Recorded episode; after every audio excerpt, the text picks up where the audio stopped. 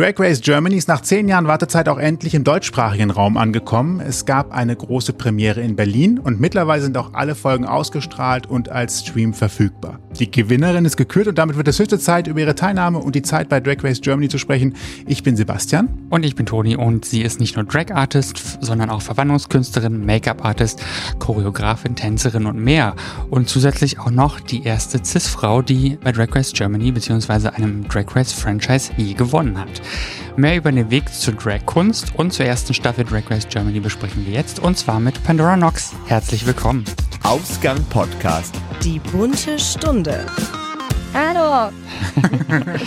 da kommt schon Energie durch die Leitung, yeah. man hört's. Ihr habt so ein tolles Intro gerade gehabt.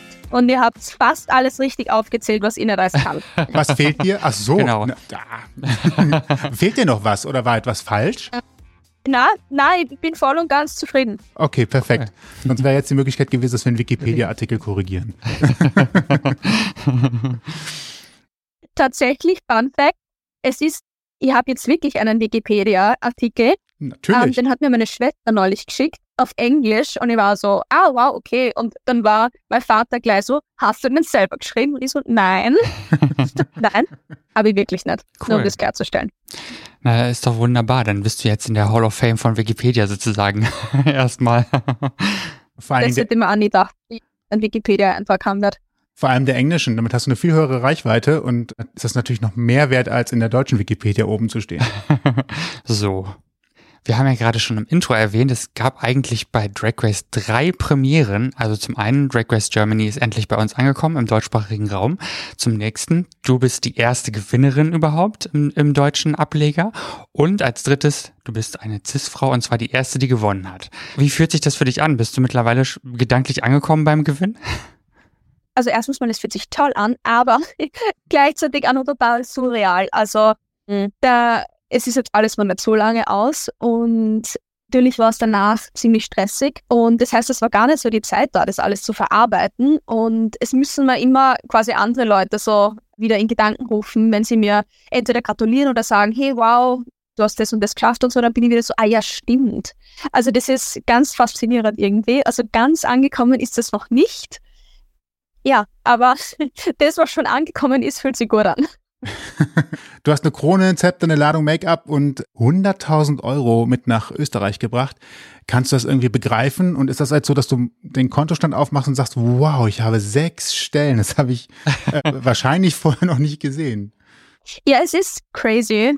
Besonders so jetzt in Anbetracht dessen, dass ich bis vor ein paar Jahren noch selber Drag Race geschaut habe und immer immer so gedacht habe, ich würde urgern mitmachen, aber es geht nicht, weil ich bin nicht in den USA und ich bin eine Frau. Und so viel zu es geht nicht. Also ich habe es jetzt trotzdem geschafft, als Frau mitzumachen und ich habe sogar gewonnen. Also irgendwie ist es schon cool. Zeigt auch, dass alles geht und man nur die Gunst der Stunde ergreifen muss, sobald sie sich bietet und dass tatsächlich auch heute zum Glück mehr geht, als man vielleicht selber mal vor ein paar Jahren dachte. Ist ja auch ein bisschen mutmachend. Das stimmt, das, stimmt, das auf jeden Fall. Also einerseits war es halt für mich so das, okay, man kann irgendwie Dinge, die man sich so erträumt, auch wirklich schaffen. Und auf der einen Seite ist es, glaube ich, eine ganz schöne Message an andere Leute, dass im Endeffekt nichts unmöglich ist. Ja, finde ich sehr schön. Wir haben es gerade eben jetzt schon, glaube ich, zweimal gehabt, äh, das Wort cis. Und jetzt sind wir in einem Kontext ja überwiegend unterwegs, wo uns das klar ist. Aber es ist glaube ich, für diejenigen, die das Thema immer nur so streifen äh, oder denken, oh, es sind alles viel zu viele Begriffe für mich. Das gibt's ja auch manchmal Menschen, die, die das erstmal so überfordert klingt direkt so negativ, aber für die es einfach viel ist, neben den ganzen anderen Sachen, die ja noch nebenbei in der Welt passieren. Kannst du ganz knapp und short sagen, was CIS heißt und bedeutet? CIS bedeutet im Endeffekt kurz zusammengefasst, dass man sich einfach dem Geschlecht zugehörig fühlt, was man bei der Geburt zugeteilt bekommen hat, wenn ich jetzt zugeteilt sagen kann, mehr oder weniger. Das heißt, ich identifiziere mich auch äh, als weiblich gelesene Person und genau. Das war sehr schön ausgerückt, auch mit allen, auch, ja. alle, alle, alle Sachen beachtet. Wow, das ist hohen Respekt. Finde ich auch, ja. Ja, manchmal bin ich klug.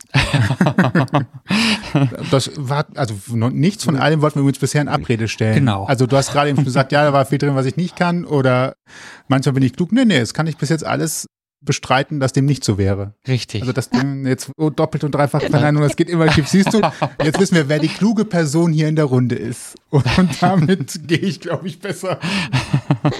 Sonst wärst du nicht da, wo du jetzt bist. Also. ja, steigen wir mal direkt weiter mit Drag Race ein. Das Motto der Promolux war Break Free. Und da habe ich mich so in der Vorbereitung gefragt, also wann hast du festgestellt oder wann war für dich ein Zeitpunkt, wo du auch festgestellt hast, dass du dich befreien konntest mit, mit der Drag-Kunst? Das war im Endeffekt nie so eine bewusste Entscheidung.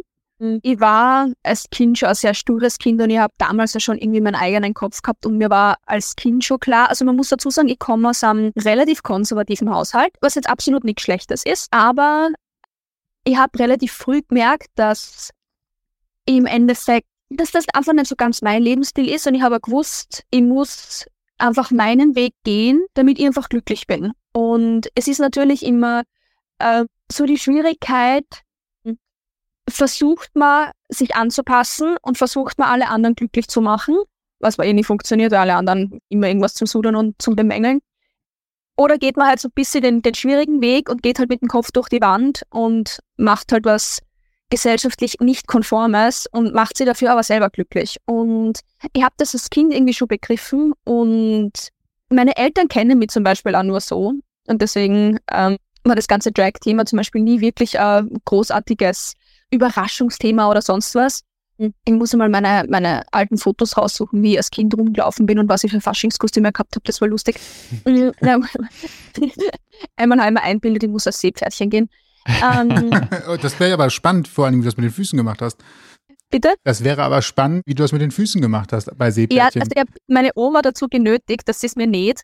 Und sie hat das eigentlich relativ klug gemacht. Es war mehr oder weniger so ein Ganzkörperanzug, der aber dann aufgehört hat bei der Hüfte und dann quasi hinten übergangen ist in den Schweif und ich habe aber quasi vorne normal gehen können. Ah, Sie hat das ziemlich klug umgesetzt. Ja, ja.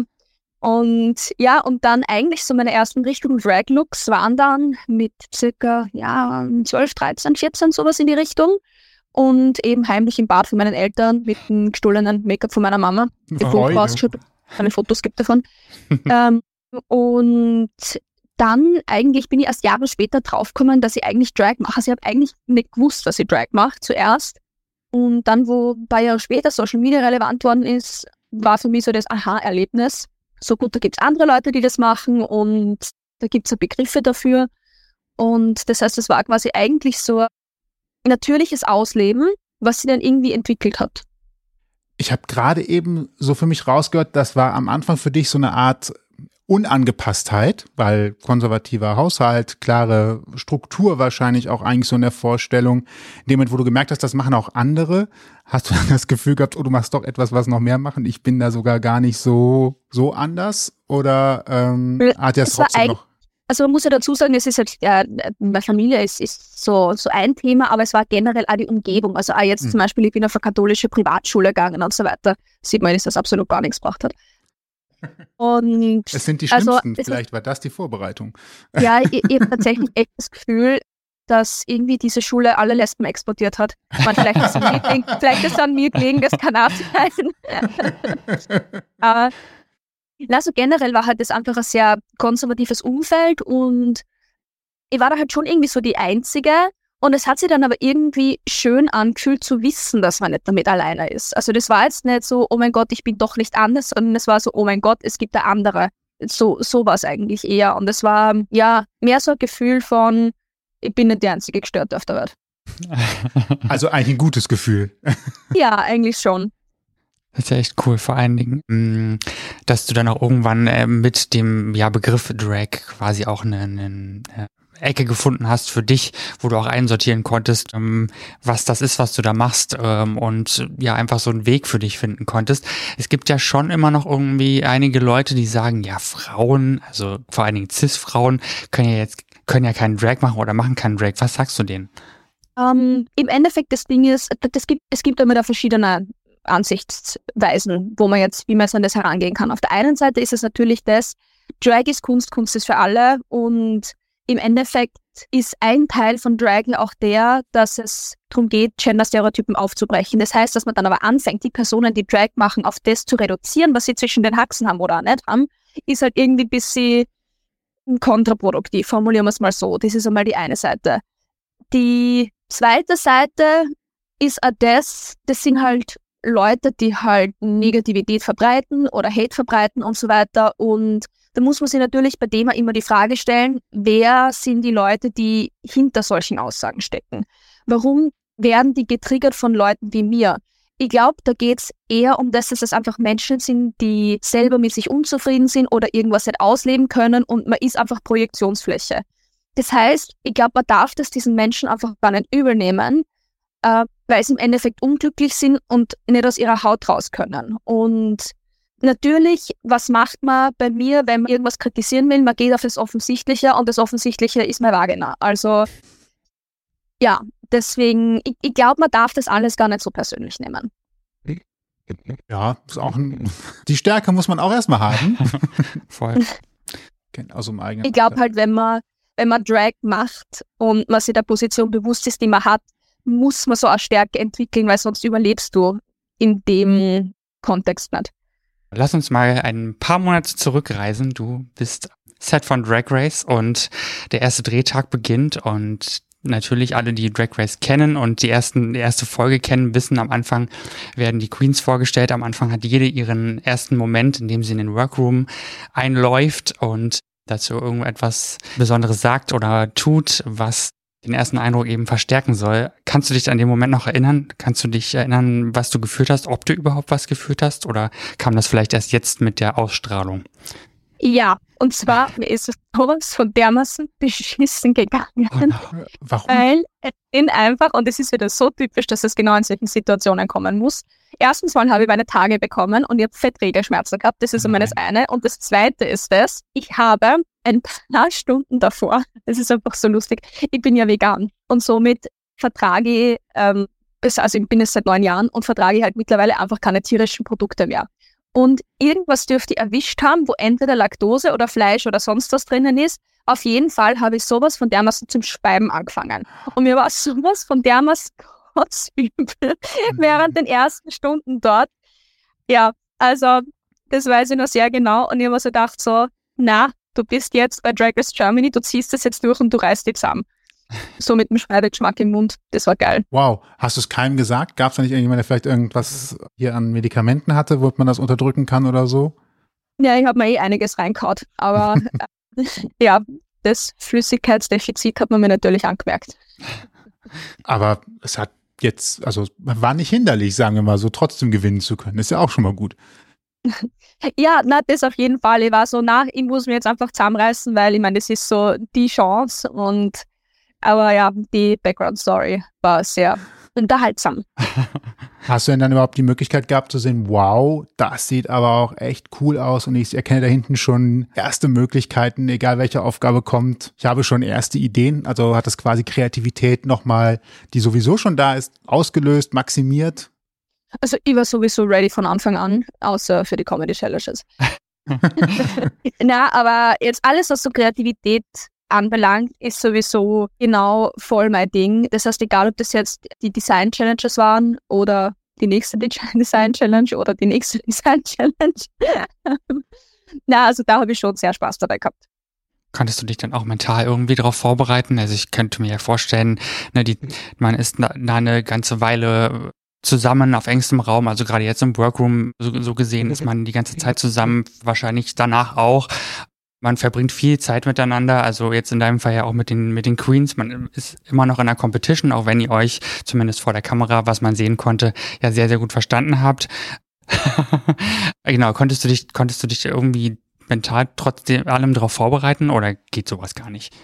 Ich meine, im Endeffekt ist es ja trotzdem Drag und wir machen alle Drag, weil wir es gerne machen. Das heißt, es war natürlich ja immer ein Spaßfaktor mit dabei, weil wir einfach genau das ausleben haben können, was wir eigentlich die ganze Zeit machen und dabei natürlich gechallenged werden, ist auf der einen Seite natürlich herausfordernd. Auf der anderen Seite muss ich dazu sagen, in den Wochen, wo wir gedreht haben, ich habe mich so stark weiterentwickelt wie noch nie.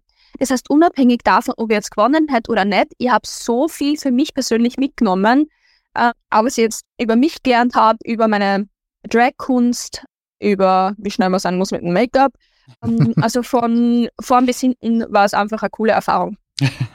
das ist auch spannend, vor allen Dingen mit dem Make-up. Ähm, wie lange brauchst du normal so, bis äh, du fertig bist für den, für den, für die Bühne zum Beispiel? ich würde sagen, gute zwei Stunden.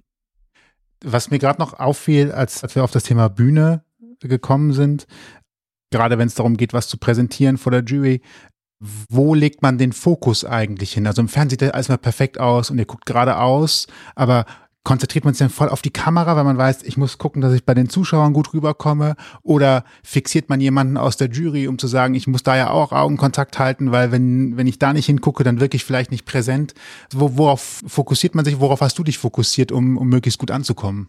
Also ich muss sagen, an das habe ich währenddessen überhaupt nicht gedacht. Ich habe einfach mehr viel mehr die Momente genossen, dass ich jetzt einfach gerade über den fucking Runway von Drag Race laufe mhm. und das in meinen ultra geilen Kostümen. Und da war gar nicht so der Fokus, ich muss jetzt das machen, ich muss das machen, sondern es war einfach jedes Mal eigentlich ein reiner Genuss. All eyes on you und ab geht's. Ja, klingt gut. Ja, Entschuldigung, so lange richte ich mich nicht her, dass ihr dann nicht angeschaut werdet. No. ja, ja, alles gut, alles richtig gemacht, alles richtig gemacht. Äh, dafür ist ja auch da, um Gottes Willen. Gerade wenn man die ganze Zeit und den ganzen Aufwand reinsteckt. Ja, total, ne? Und wo wir gerade von Look und Herrichten sprechen, der erste Runway war Signature, Signature Drag Look. Das kann man auch langsam sagen. Signature Drag Look. Jedenfalls. Genau, ich habe extra nochmal in der Vorbereitung ein bisschen reingeschaut, wie das überhaupt alles so war. Und äh, ich habe mich gefragt, Gibt es eigentlich, also hat Pandora eigentlich einen Signature Drag Look? Wie würdest du den beschreiben, wenn du ihn beschreiben müsstest? Es ist auf jeden Fall was sehr Unmenschliches, äh, gleichzeitig was Mysteriöses, Facettenreiches und Umweltfreundliches, weil alles, was ich trage, ist vegan. Das ist ja schon mal cool. Ist wahrscheinlich gar nicht so einfach, äh, die Materialien zu finden, oder? Wie ist das so? Mm, ich meine, ich habe eh so meine Designer, mit denen ich regelmäßig zusammenarbeite, die kennen natürlich meine Ansprüche schon. Also die wissen schon alles, was alle was zu tun ist. Und letztendlich auch, wenn man jetzt irgendwas bestellt, man muss daneben nur vegan eingeben, also mhm. so schwer ist es. Okay.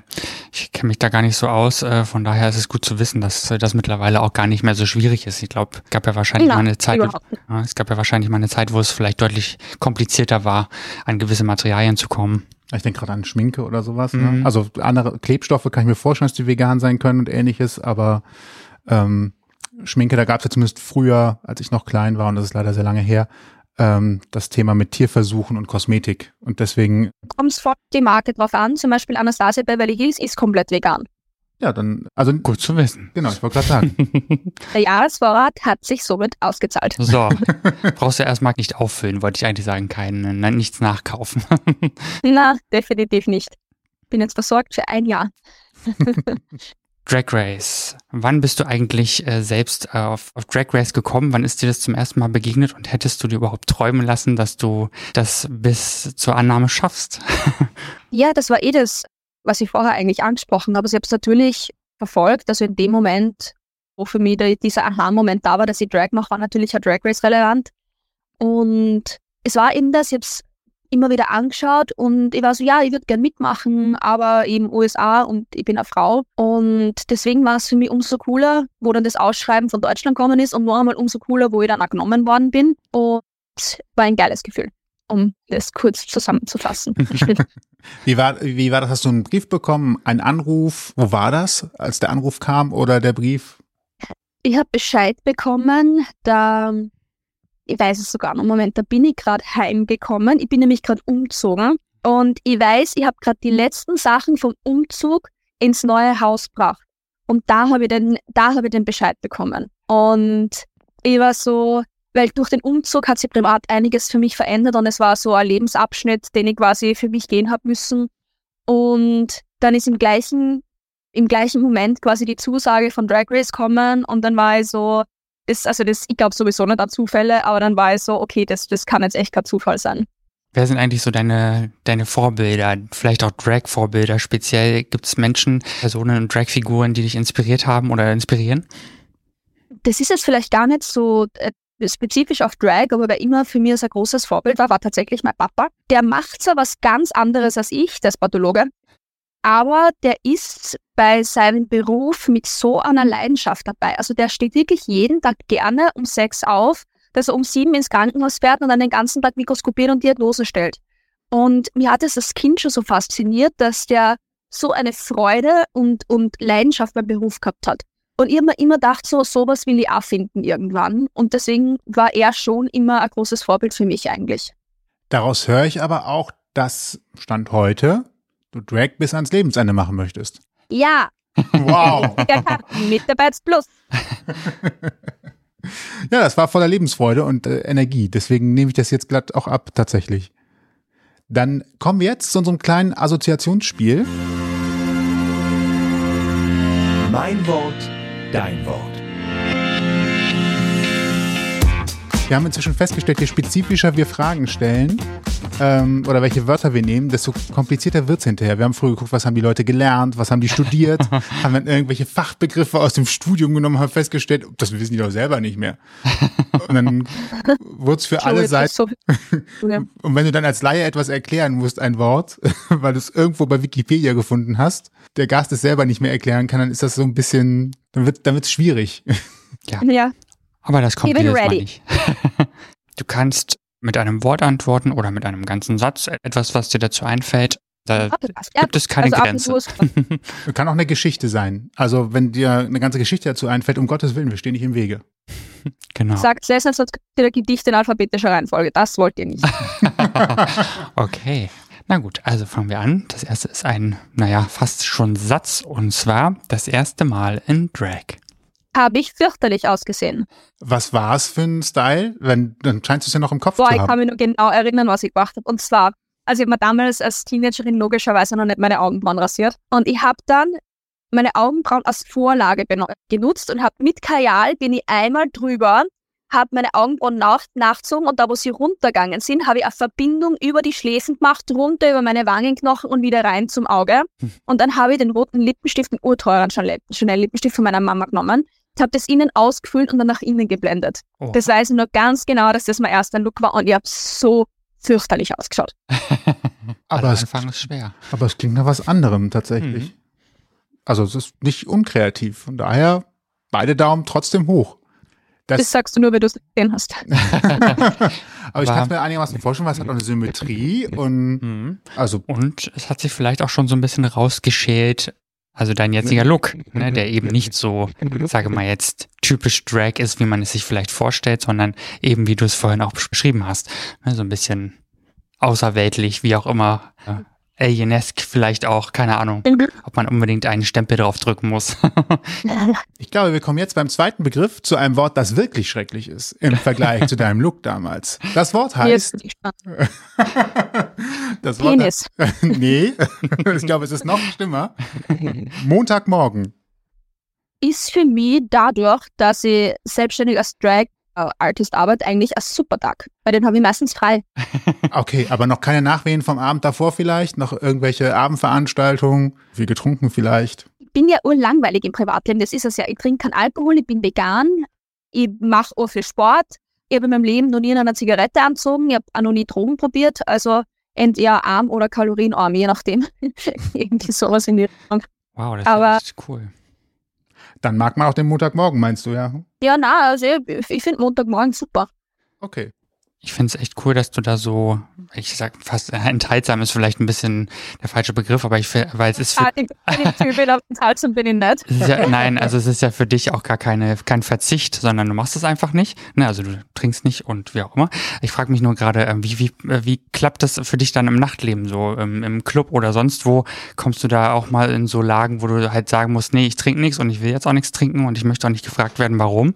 Also ich äh, habe das schon öfter erlebt, dass wenn ich sage, ich möchte heute Abend nichts trinken, dass ich dann schon oftmals angeguckt werde und ich könnte mir schon vorstellen, dass das dann ja so im Job auch vielleicht manchmal schwierig ist. Wie ist das bei dir? Ähm, also die meisten Leute wissen es ja von mir, dass ich nichts trinke. Und für die ist das quasi normal und die, die es nicht wissen, trauen sich nichts zu sagen. Na gut. Ja, so einfach ist das. Perfekt. Das ist gut. Okay. Das nächste Wort ist Hauptstadt. Linz, weil ich bin aus Linz. Und es ist Linz ist die Hauptstadt von Oberösterreich. So. Das war auch nochmal wichtig, weil ich bin natürlich dann auf Wien gekommen, aber natürlich, Entschuldigung, das ist natürlich eine, eine äh, deutsch weit weg von der Grenze Brille. Das nächste Wort ist Bescherung. Weihnachten, ich liebe Weihnachten. Ich finde es so geil, weil es ist so kitschig und ich mag Kitsch urgerne. Und ich liebe Adventmärkte und ich liebe geiles Essen und ich liebe die Stimmung, weil alle Leute sind irgendwie besser drauf und die Wiener sind jetzt eh dafür bekannt, dass sie immer grantig sind und da sind irgendwie alle besser drauf. Vielleicht siehst du es, wir haben schon den Weihnachtsbaum stehen. Einfach nur, um sicher zu gehen. Aber vegan ist, weiß ich nicht, aber es ist auf jeden Fall ein wiederverwendbarer, wiederverwendbarer Weihnachtsbaum. Ein nachhaltiger Weihnachtsbaum. Ja, und der Nadel tatsächlich kaum. Ich glaube, ich habe eine Nadel aufgehoben nach dem Zusammenbauen. Also von daher, der wird noch ein paar Jahre halten. Da bin ich sehr glücklich drüber. Dann hat es auch gelohnt. Wie lief bei euch, als du Kind warst, die Bescherung? Gab's das, das klassische, wir alle müssen Okay, da- vor, vor dem Wohnzimmer Oh, warten oder, und das Glöckchen? Ja. Und zwar, ich war ja das urneugierige Kind. Und ich kann mich nur erinnern, meine Mama hat Kekse gemacht und ich war so, ich habe mir immer einbildet, ich muss fürs Christkind Kekse aufs Fensterbrett legen. Und ich habe dann irgendwann einmal meinen Papa erwischt, wie er diese Kekse gegessen hat.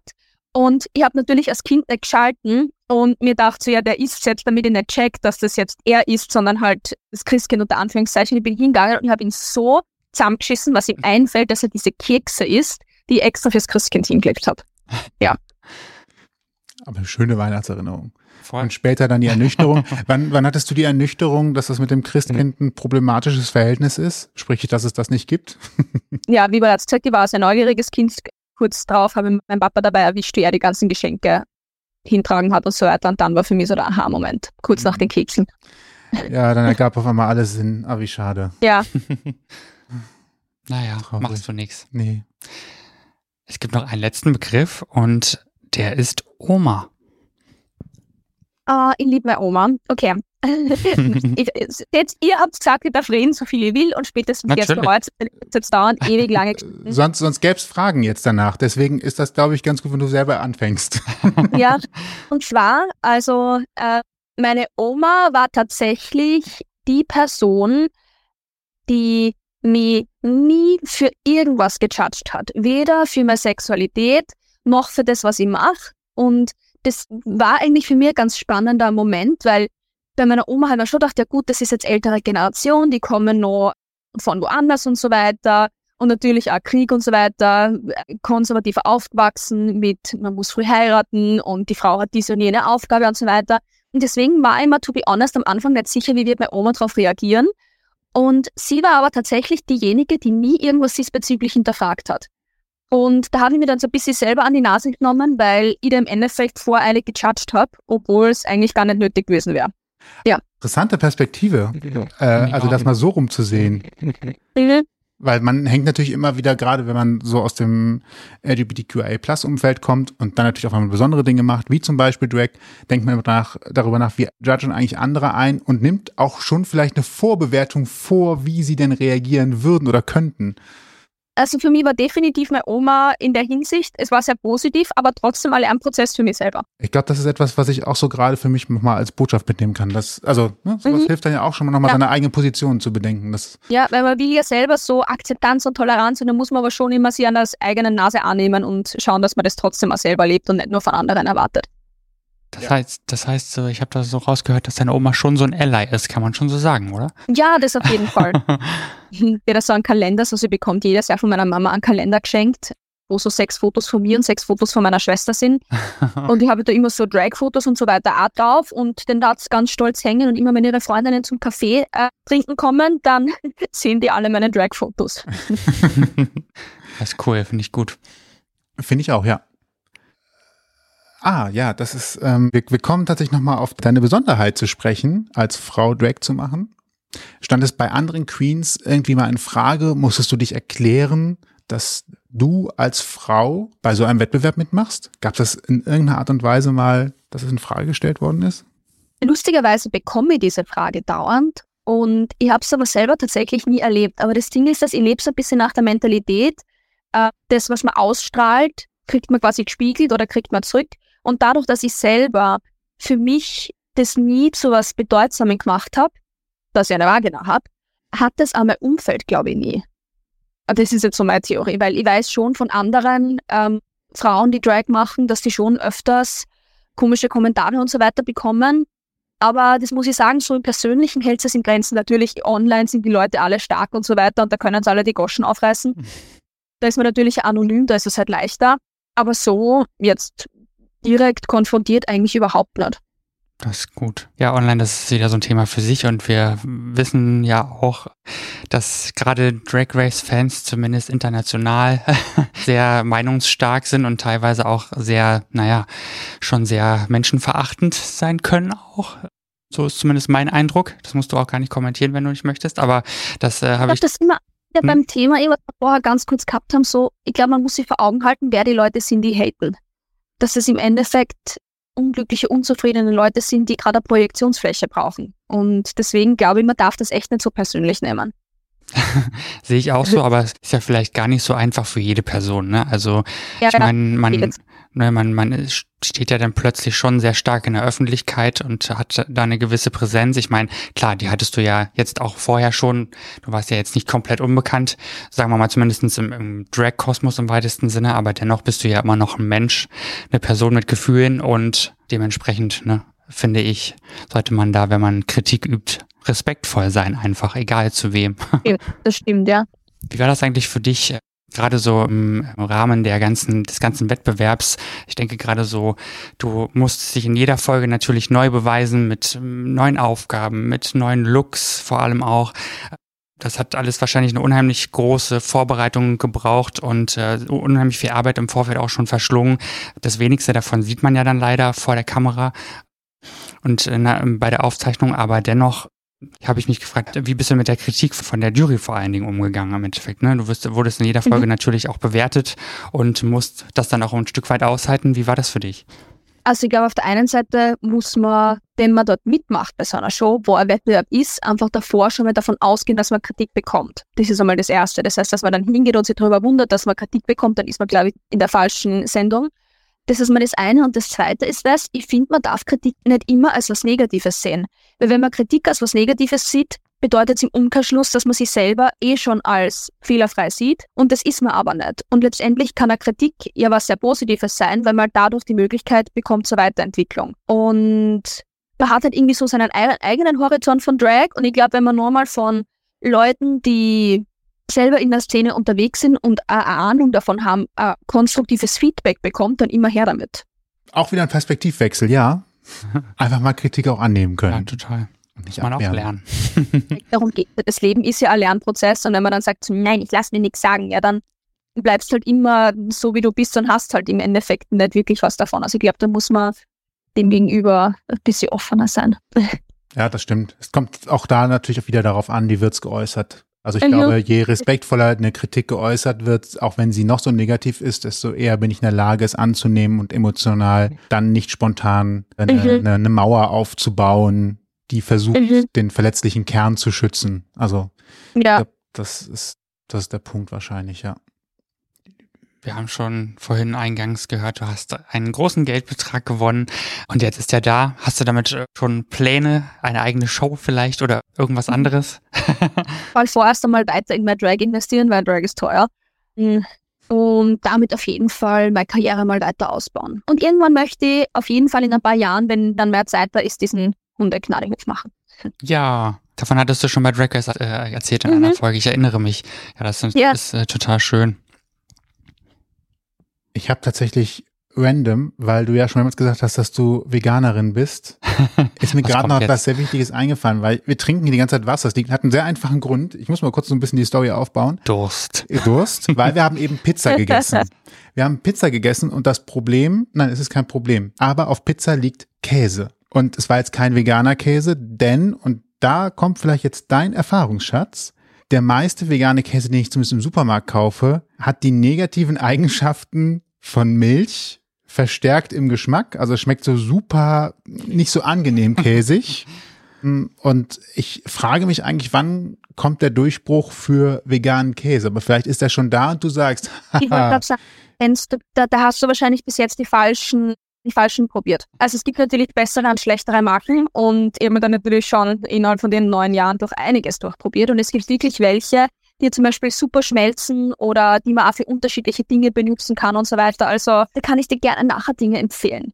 sehr gerne. Ich nehme diese Tipps gerne an. Wir schreiben sie vielleicht auch zusammen, wenn wir dürfen, weil ich glaube tatsächlich, das ist so ein, wir haben mit vielen Leuten gesprochen, also Fleisch reduzieren und so weiter ist zum Beispiel überhaupt gar kein Thema für uns. Aber was schwierig ist es, dieses Frühstücksbrot am Morgen mit Käse.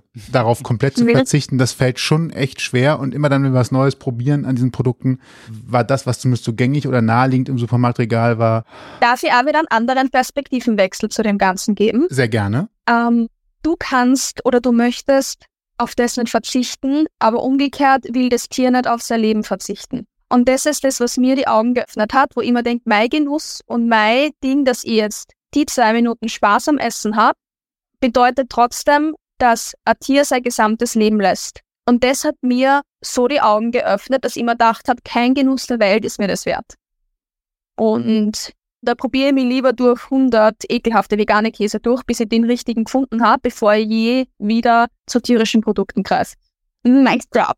Nein, das ist, das ist sehr so. richtig, wichtig Gut und gut. Und Ja. das, ich meine, deswegen, ich habe das Thema auch gerade aufgegriffen. Erstens, weil, es, die, weil du es schon lebst, konsequenterweise, wir solche Ansätze haben. Und ich glaube, es auch viele andere. Also ich glaube, mein Gefühl ist, in Corona hat das Ding nochmal deutlich Fahrt aufgenommen, was vegane Ernährung angeht. Oder dass auch Leute sagen, ich mache das mehr, vegetarisch oder vegane Ernährung. Und ich glaube, für mich wäre mehr vegan essen und leben noch ein Schritt leichter, wenn, also Käse war bis jetzt immer so der Knackpunkt an, an vielen Dingen. Fleisch kann ich sehr gut verzichten, tatsächlich. Nicht, dass Mhm. es nicht heißt, dass man nicht doch irgendwann mal dann sagt, so jetzt, jetzt einen richtig guten Burger. Ähm, das gibt's noch.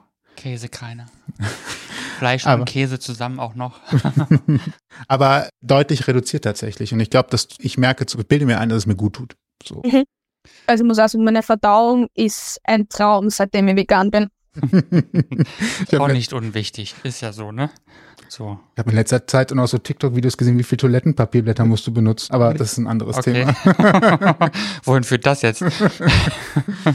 Zurück zur Kunst, Ja. würde ich sagen. Pandora, was kann man eigentlich bei einer Show von dir erwarten, wenn man dich irgendwo live sieht oder vielleicht bald live sehen wird? Ihr müsst selber vorbeikommen, äh, sonst Mitarbeitsminus.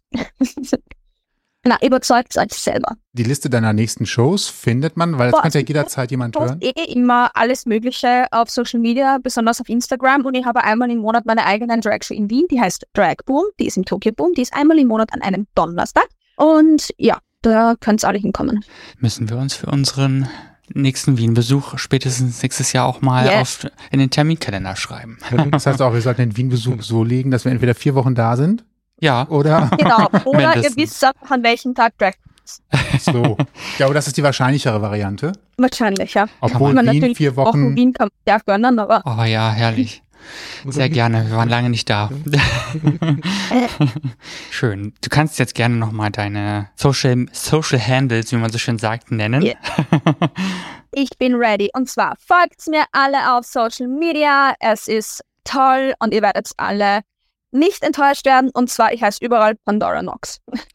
Selbstverständlich werden wir das auch in den Blogpost zu dieser Sendung schreiben. Ihr könnt jetzt, wenn ihr ähm, ein bisschen Pandora-Luft schnuppern wollt, sage ich mal, das klingt irgendwie komisch, wenn ich darüber nachdenke, aber wenn ihr mehr von Pandora sehen wollt, alle zwölf Folgen Drag Race Germany sind jetzt verfügbar auf Paramount Plus und dort, wie gesagt, könnt ihr alle sehen. Alle Looks, alle Runways, alle Challenges und so weiter. Ach ja, Challenges ist nochmal ein gutes Stichwort. Welche, Ja, bitte nicht schon wieder die Comedy Challenge. Nein, nein, welche, war das eine für der schwersten für dich oder welche war die schwerste für dich? Alle Comedy Challenges. Okay. Verstehe. Die Perspektiv- und Drag-Künstlerin Pandora Knox, heute bei Auskunft, Ausgang Podcast. ähm, alle Infos und auch die Handles findet ihr natürlich auch nochmal im Blogpost zur Sendung. Genau. Dort könnt ihr auch nochmal alle Infos nachlesen. Gibt noch ein paar Fotos, Links natürlich auch, wo ihr die einzelnen Folgen finden könnt. Und apropos Folgen, das ist die Überleitung. Zu mir? Ja, ich dachte, wir machen ein bisschen Ping-Pong. Natürlich. Ach ja, klar. Wenn ihr noch einmal weiterhören möchtet bei uns hier im Podcast, wir haben eine passende Folge zu dieser hier, nämlich ein Interview mit der wunderbaren Barbie Breakout, die ja Host und Jurorin äh, bei Drag Race Germany ist.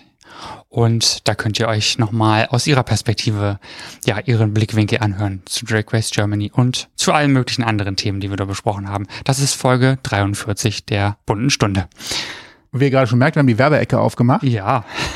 Erstens gibt's jetzt äh, alle Folgen auch bei YouTube Ja. zum Anhören. Und zweitens einen neuen Alexa-Skill mit, Moment, ich muss kurz das Ding leise machen. Alexa, Öffner Ausgang Podcast kann man sich nicht nur die aktuelle Folge anhören, sondern auch beliebige Folgen suchen, indem man zum Beispiel ein Stichwort sagt und dann wird automatisch die Folge abgespielt, in der das Stichwort vorkommt. Also Namen, Genau. Bestatter zum Beispiel sagen, dann kriegt ihr die Folge mit Brian Missionborn als Bestatter. Oder wenn ihr auch Barbie sagt, dann wird die Folge mit Barbie Breakout abgespielt.